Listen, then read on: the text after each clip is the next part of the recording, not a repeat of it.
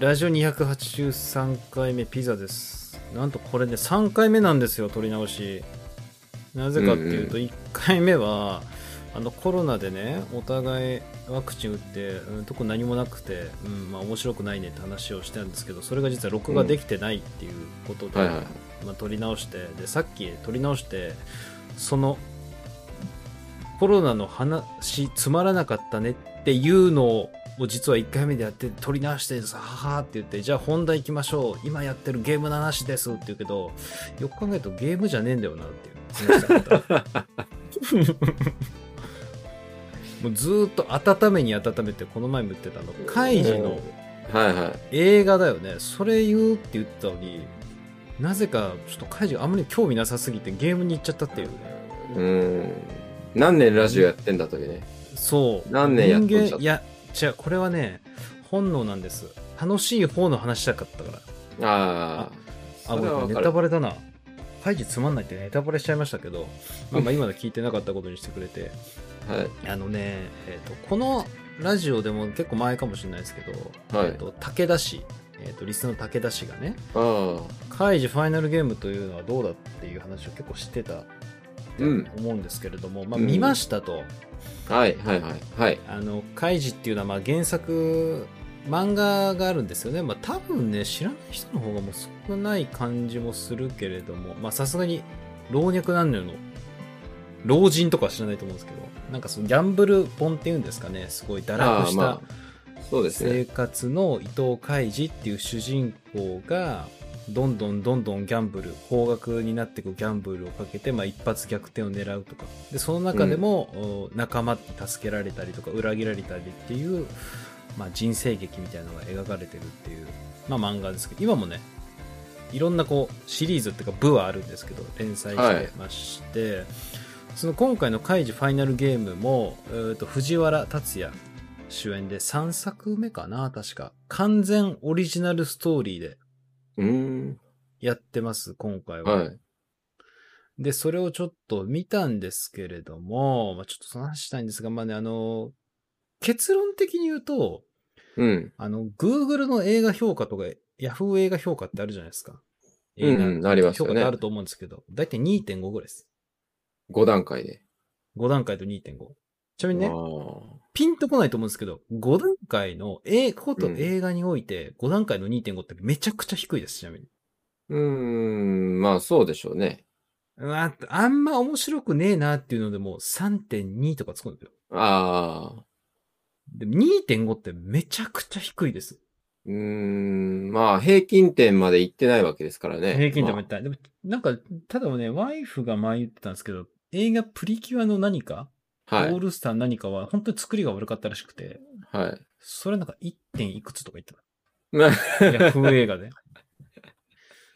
まあまあ、その2.5っていうのは低いっていう前提で聞いてほしいんですけど、はい。いやー、見たんですけどね、ちょっと何から話せばいいかっていうのはあるんですが、まあ丁寧にやると、まあ例のあらすじなんですけど、その舞台としては、日本ですと。うん。で、東京五輪が終わった後の話なんですよ、一応。うんうんうんでああもは景い気がめっちゃ悪くなって、失業率が40%。ああ。で、消費税は30%。うん。で、超インフレ社会で貧富の差が激しくなってるみたいな、そういう話なんですよ。で、主人公のカイジは、なんか派遣会社で働いてて、あうの、ん賃金を搾取されてるみたいなとこが始まるんですよ。なんかあのー政策が行われると、日本の。うん。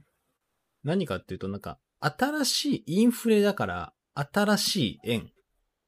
新元っていうんですかね。新しいは円いがもう発行するみたいになってくるんですよ。ああ。なんだけど、それって実は政府は新しい円を発行して、プラス銀行口座を封鎖して持ち逃げするみたいな話になってるんですよ。ああ。なるほど。なんかまあちょっとそこがね、よくわかんないんだけど、持ち逃げっていうのが。まあはいはい要するに、その政府がね、一人で抜け駆けしようとするのを、めっちゃ金持ちの老人がいて、はい。その老人の資産で政府に賄賂を渡すために、カイジ君手伝ってくれないかみたいな誘いから始まるんですよ。へえ。まあ。か金持ちの老人って、本筋で言えば、兵道会長的な、いや、それはね、敵側じゃない。敵側の兵頭会長あーまあこのそうですね味方側にいるんですよ。あ、味方側なんだ。へえ。そうそう、味方側にいて、その500億、うん。しその金持ちはまず500億円の資産を持ってて、もう500億手に入れば、うん政治家に賄賂を渡せて、この国を救うことができるみたいな正義じいさんがいるのよ。うーん。その人と組む。で、その500億円をどう手に入れるか。今500億あるから、残り500億をどう手に入れるかっていう話。あその500億を手に入れるためのギャンブルゲームの話なんですけど、あ。はい。まあ、ちょっとそれに至るまでは、ちょっと経緯があって、なんかその横浜かどっかでバベルの塔ゲームみたいなのがあって、はい。横浜でなんか100人とか200人いて、そのはい。バベルの塔に模擬された一番高いなんかちょてっぺんのアンテナみたいなところのカードをゲットしたら大金が手に入るっていう、なんかその町内ゲームみたいなのがあったんですよ。あで、そこでなんかその4人組の不良に出会ったりとか、そのドローンを使ってそのバベルの塔のカードを取ろうとするあ。うん。っていうやつもいたりとか、で、その中でカイジュはもう物理的に、その綱渡りで、そのカードをゲットすると。うんで、カードゲットした時に、大金の裏に、なんか謎の電話番号か謎の住所が書いてあって、うーん。そう、どっちを選ぶんだって話になるんですよ。カードの表の目の前の大量の現金か、まあ、数百万だったかな数十万だったかなか、裏の謎のか、住所か電話どっち選ぶんだってなって、俺はその住所と電話を選ぶみたいになったら、その、老人に行き着いたと。ああ。っていう話はいはいはで、その分け前がどうとかもちょっとあったけど、その老人と組むんですよ。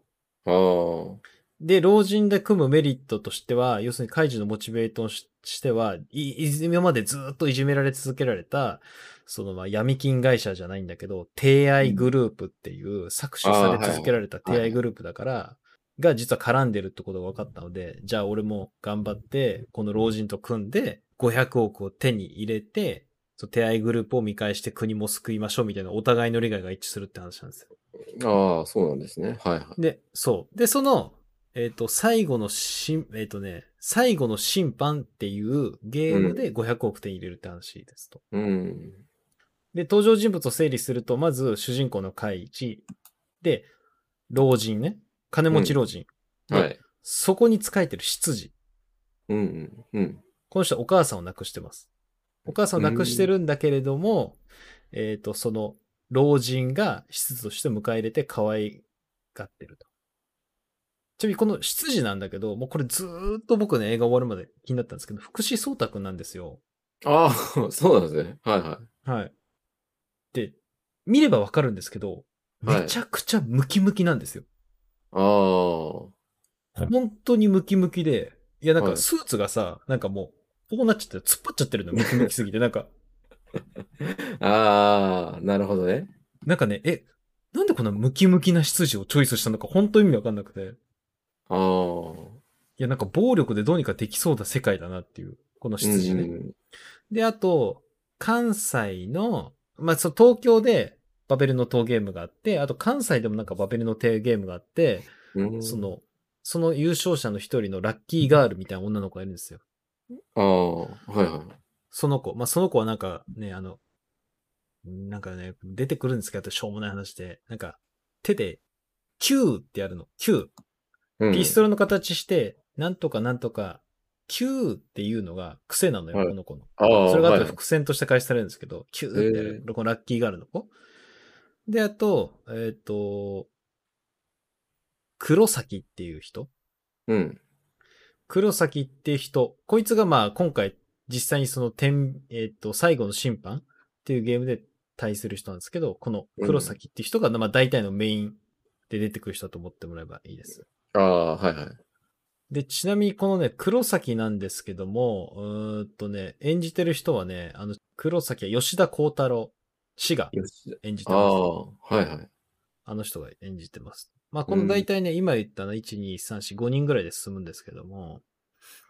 です。じゃあ、その最後の審判ゲーム、500億円を手に入れる最後の審判って、どういうゲームかっていうと、まあ、これもちょっとね、本当によくわかんないんだけど、その、さっき言った黒崎っていう人がいるじゃん。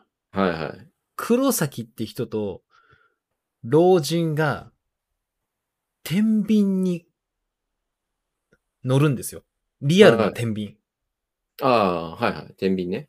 で、その、天秤に乗ってます。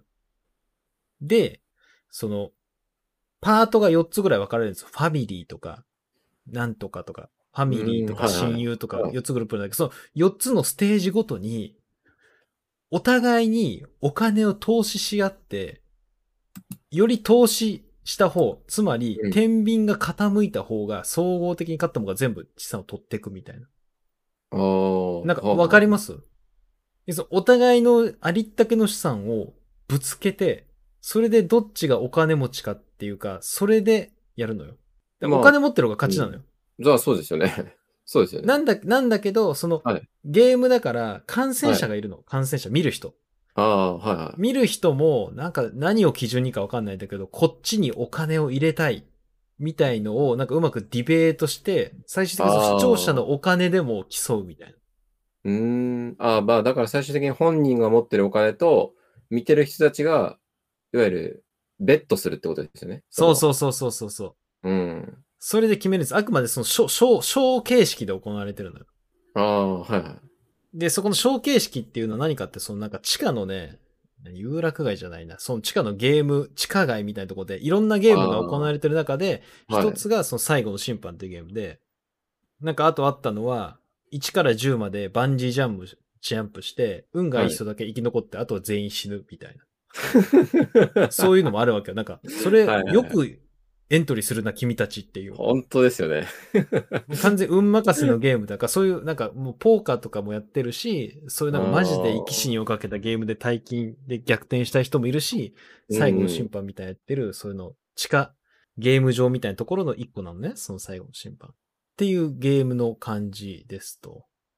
で、その、カイジは基本的に、えっと、一人じゃなくて、さっきも言ったとおりば、ちょっといろんな仲間があーいて、えー手伝って、あの、どんどんどんどんそのあーゲームを有利に進めていくっていう感じになりますと。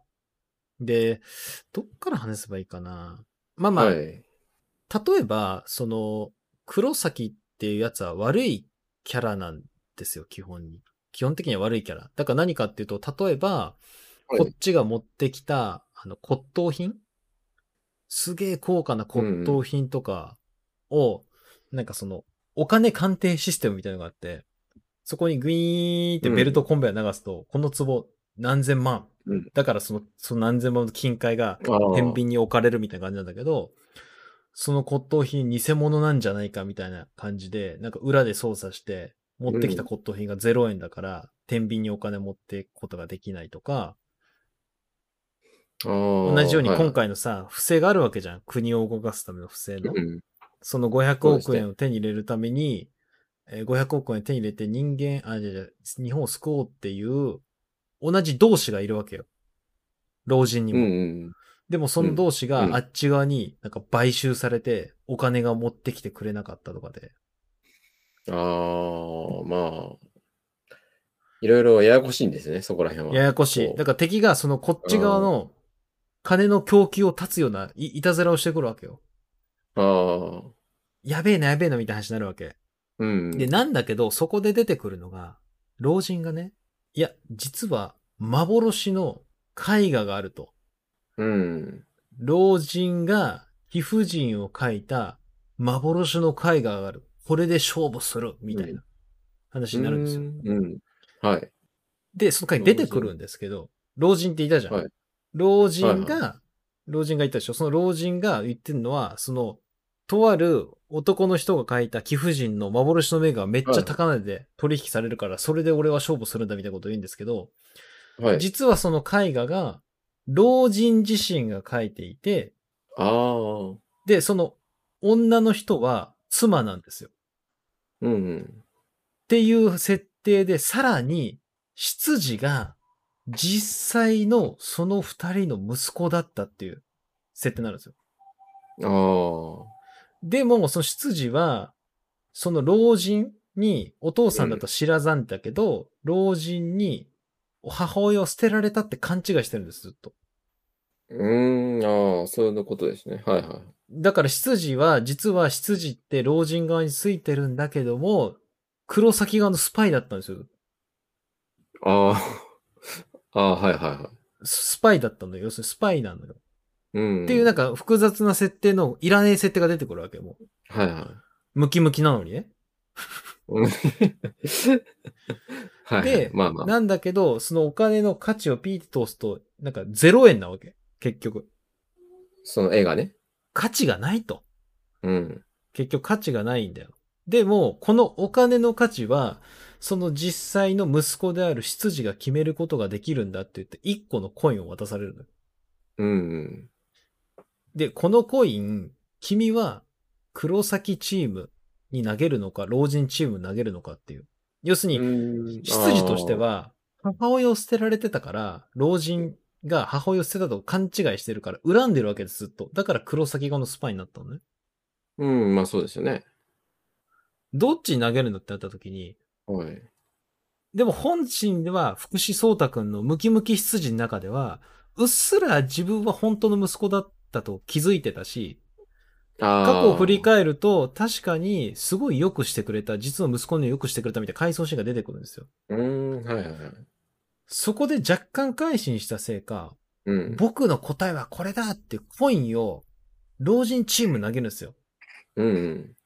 だけど、それが入らなくて弾くんですよね、天秤に。あ、天秤のところに、うん。入らなくて、あポのーンってどっか行っちゃうっていう。どっか行っちゃうのよ。で、うんそれが僕は、んみ たいな。えって。ちょっとコン入らないコントロールがちょっと、そうそう。え、そコンれ、トロールが。それ、僕がでもそう思うってことは、その作中のみんなも、このムキムキ何がしたかったんだろうって。うん入れたかったけど、ちょっと手元外れっが、てもっとずれてるよね、みたいな。ちょちょっと手元が狂っちゃったんじゃないですか。そうそう。まあまあ、でもそれはね、その流れるのよ、もうそのまま。で、基本的に不利で働いてくのよ、ずっと。もう天秤がずっと黒崎に傾いてて。うん。で、さらに追い打ちかけるように、見てる人たちのお金がベットできるって言ったじゃん。はいはいはい。そしたら黒崎が、お金を入れてくれたやつは、その、なんか、後で倍にして返すとか、正社員雇用にしてやるって言って、あーなんかその場で買収して、どんどんどんどんお金を入れ出すのよ。はいはい。そうするともう、おか、ないわけよ。もう。ないわけっていうのはもう、勝てる要素がだんだんなくなって、天秤がずーっと黒崎に傾いちゃってて、ああ。もうやい。ばいってなってて。で、こ、そしたら黒崎が、もういいと。もうんう、聴衆にね、えっ、と、もうこれ余裕だから、もう無駄にお金も払いたくないわけだから、もう入れるなうんみたいになるんですよ。で、その制限時間も17時10分までだから、もうなんか10分しかないから、もう17時ぐらいで、あと10分しかないから、もう余裕で勝つからいいわ、みたいな話になった時に、うん。開示チームとしてもお金がないんだけど、どうすんだってなるわけ。お金ねえよ、お金ねえよってなるわけ。はいはいはい。もうしょうがねえと。バンジージャンプで稼いでくるわ、つって。うん。開示が行くんですよ。ちょっと俺が10分、10分の1で、あの、かけてくるわ、みたいな。 それ。 10分の、の1でね、ちょっと増やしてくるみたいに言うのよ。その、打開策として、うん。なんかガバガバすぎないですかいや、十だっ分てない、いや、ないのよ。 まあ、わかるけどね。わかるけど、いや他にないっていうのは。いや、この開示っていうのは基本的に、これね、あの、作中とか原作見ればわかるんですけど、基本的に運任せのギャンブルはしなくて、必ず何か相手が悪さをしてる、ズルをしてる、それの逆を取ってお金を奪っていくっていう話なんで、うん実は、そのバンジージャンプ10択ランダムと思わせて、実は運営側が操作してるんですよ。うーん、ここいつを生かすとか、こいつを殺す、こいつだけは助かるロープだって、その逆をついてやるって話だったの。うんうん。で、そこで、さっき言ったムキムキ羊が実はちょっと寝返ってこっち側についてるから、その一瞬停電にして、そのバンジージャンプのシステムを一瞬停電にして、その間に、あ停電にしたりとか、あと過去の、その、1から10の当たりくじっていうか、外れくじみたいのを、そのラッキーガールが分析して、何番だっていうのを見つけたりするわけよ。あーで、その停電でシステムをいじるのと、過去の統計の時間の統計から何番かっていうのを、あの、見つけて、開示に、この番号で行け、みたいのを言うわけよ。はあはあはあで、そのカイジがバンジージャンプの数十メートルの高さに行って、うん。あの、ラッキーガールが教えてくれるわけ、下から。カイジ何番だみたいな。うん。もう今、安全装置が外れてるってか、安全なのは何番だって言うんだけど、うん。 9番か10番か、なんか声が聞こえねえみたいな話なの。ああ。ラッキーガールが。が9とか10とか言ってんだけど、何番だ何番だわかんねえみたいな。うん。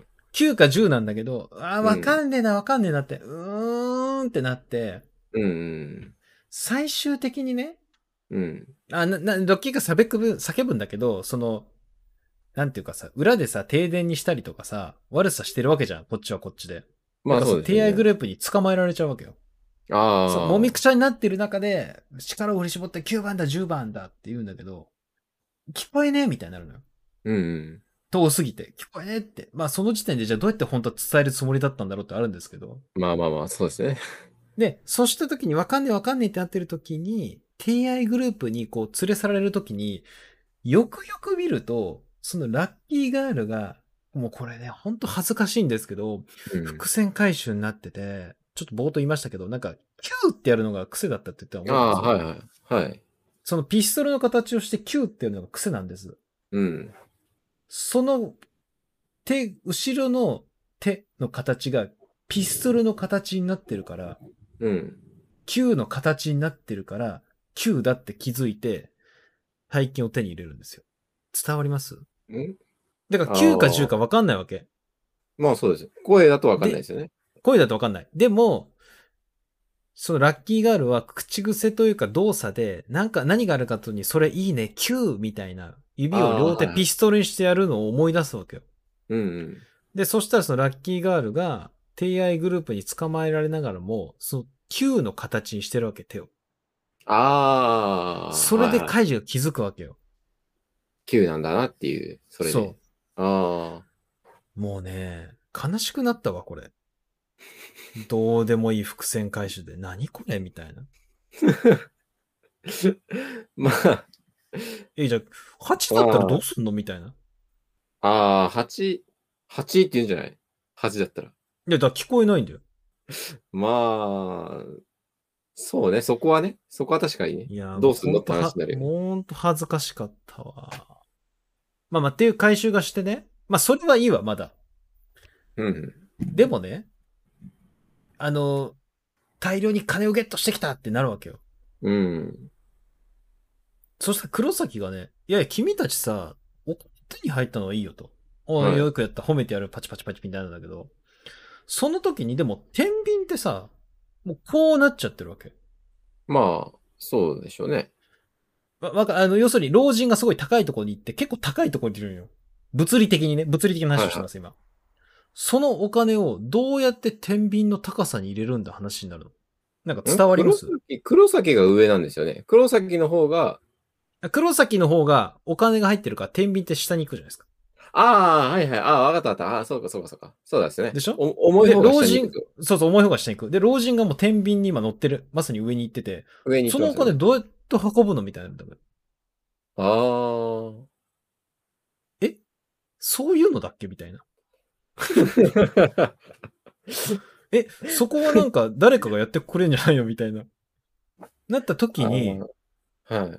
はい。邪魔邪魔どけどけどけっつって、バベルの塔チームで、さっきポート言ったんですけど、4人の不良グループと、なんかドローンで撮ろうとした計5人が、一致団結して、はい。ドローンを、ウィーンって呼び寄せて、その現金をドローンで、ドローンなら高いからいけるみたいな感じで、はいドローンで現金をその5メートルとか4メートルぐらいある老人のところにお金を置いてく。ああ、んああ、なるほど。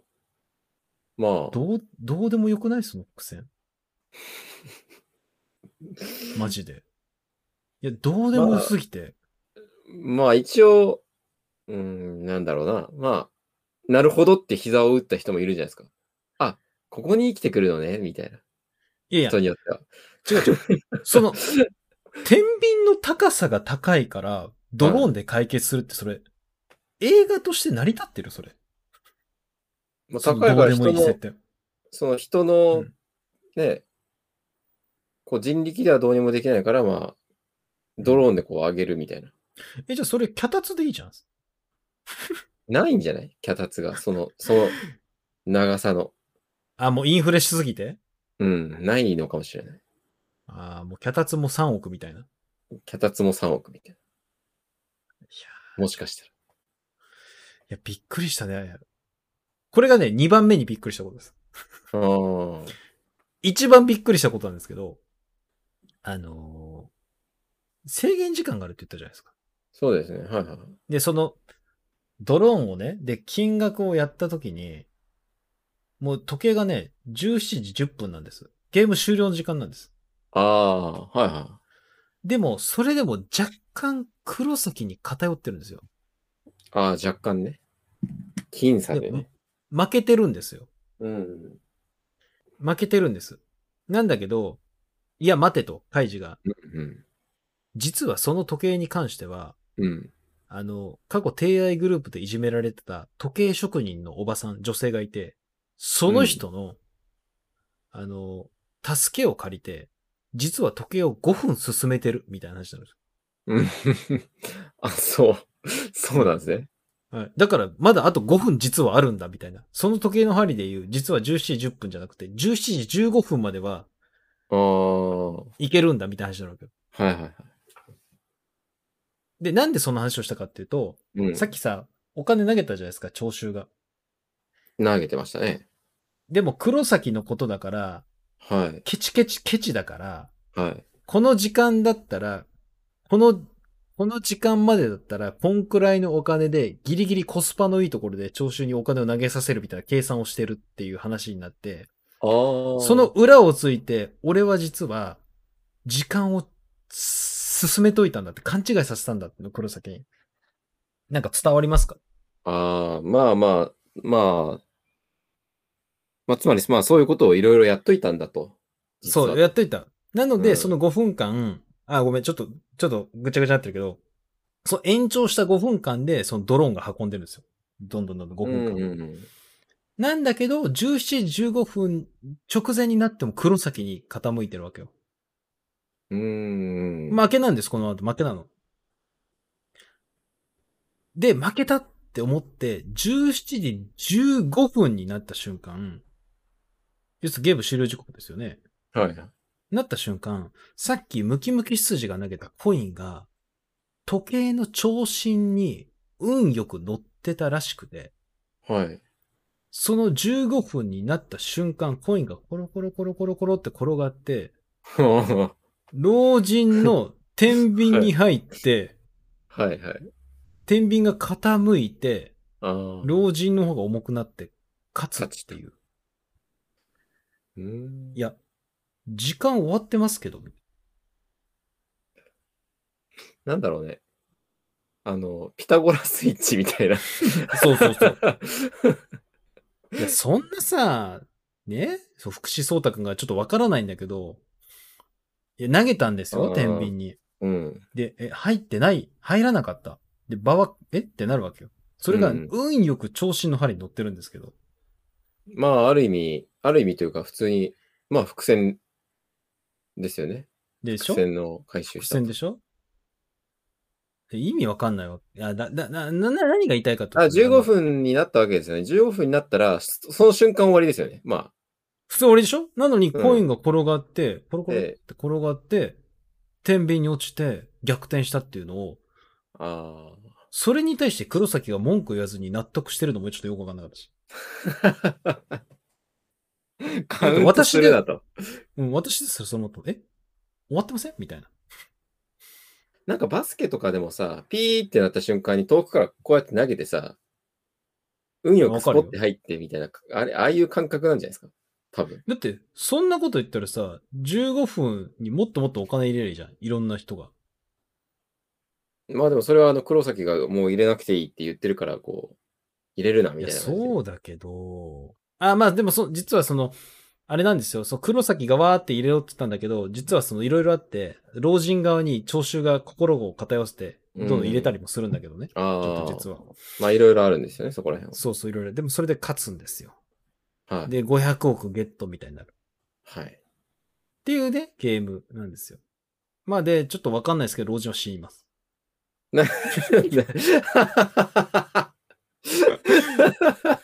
なんでわかんないのいや、わかんない。いや、そもそも体が悪くて、途中ちょっとね、老人の体が悪くなってあー病院行くわけよ。で、終わった後に、病院から電話かかってきて、カイジが、そうですか、うんそうですか、わかりました。老人は死んだっていう。ああ、まあ、なんだろうね。老人はまあ亡くなるんですよ。それだけ壮絶な戦いというか、そうう。ん。で、老人もね、急になんか死んじゃうんだけど、うん。で、ごめんなさい、これがね、そこの筋じゃないんですよ、苦くは。はいはいはい。あくまでこの500億円は、賄賂を渡すためですと、政治に。そうですね。はい。政治、政府にね。だけど、だけど、もうここからがね、ちょっと、本当によくわかんないんだけど、マジでわかんなくて申し訳ないんだけど、あのーなんかね、その、アタッシュ、えっとね、なんかね、新しい円が吸ってある倉庫に行くためには、うん。そのか鍵みたいのがあって、そこにたどり着くための扉の鍵とか、あとその、深淵のトラッシュ、アタッシュケースのための物理的な鍵みたいのがあって、3つぐらいセキュリティがあるわけよ。政府がたどり着くために。ああ、はいはい。なんかわかりますで、それを相手に渡さないまとあまあ、なんとなくわかります。わかりますなんだけど、実はいははいそのさっき言った500億の賄賂っていうのはそうじゃなくて、その統合、あ、その老人がね用意してた1000億っていうのは、政治家たちがいる、そうなんか、そうそう倉庫みたいな、コンテナの入り口とか、紙幣の入ったトラックの暗証番号を、その、う裏で実はお金をす渡して変えてたみたいな話になってるんですよ。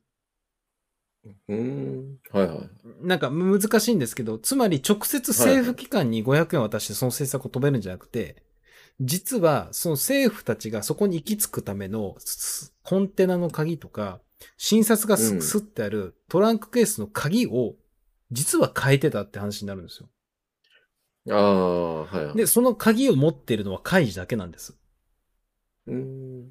で、その会、その鍵をかけて、政府側の偉い人とバトルするんで最後のラストバトル。ああ、はいはなんか伝わりますい。はい。で、えっ、と、じゃんけんをして、黄金じゃんけんみたいなをするって言って、うん。じゃんけんをするんですよ。でちょっとね、もうわかんないんだけど、あの、もうはっしょりますけど、はいはい。カイジが勝つんですよ。うーん、まあね。カイジが勝つんですよ、黄金じゃんけんうん。みはたいいのを。はい。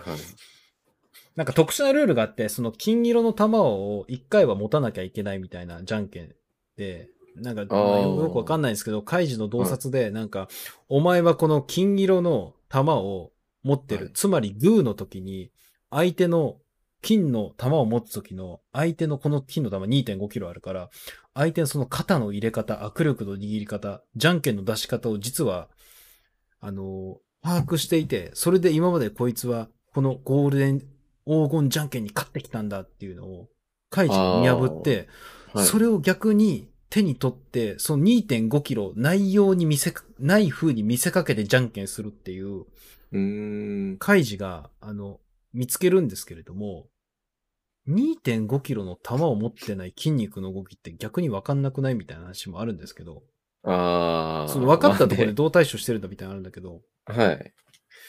まあまあちょっと、まあて、っていうのがああったっていう話で。まあ最終って、っていう感じですと。で、もうここも、もう全然覚えてないんだけど、カイジ勝つんだけ ど、なんかわかんないんだけど、なんかわかんないんだけど、なんかわかんないんだけど、政府側が、結局そのトランクの鍵を開けて、その、持ち逃げする風になっちゃうんですよ。なんかわかんないけあど、ーさらに相手がなんかう一個上だで確か。うん。だけど、さらにそこもかきかかってて、トランクの中の新札も、印刷屋をわいあの、買収して偽札を実は吸ってたっていう、うーん。っていうとこまで。でやってたんですよ、会長。っはい。はい。ていうのを僕は、今日のラジオに撮るために、あらすじを、のネタバレのサイトを見て、あの、理解し ました。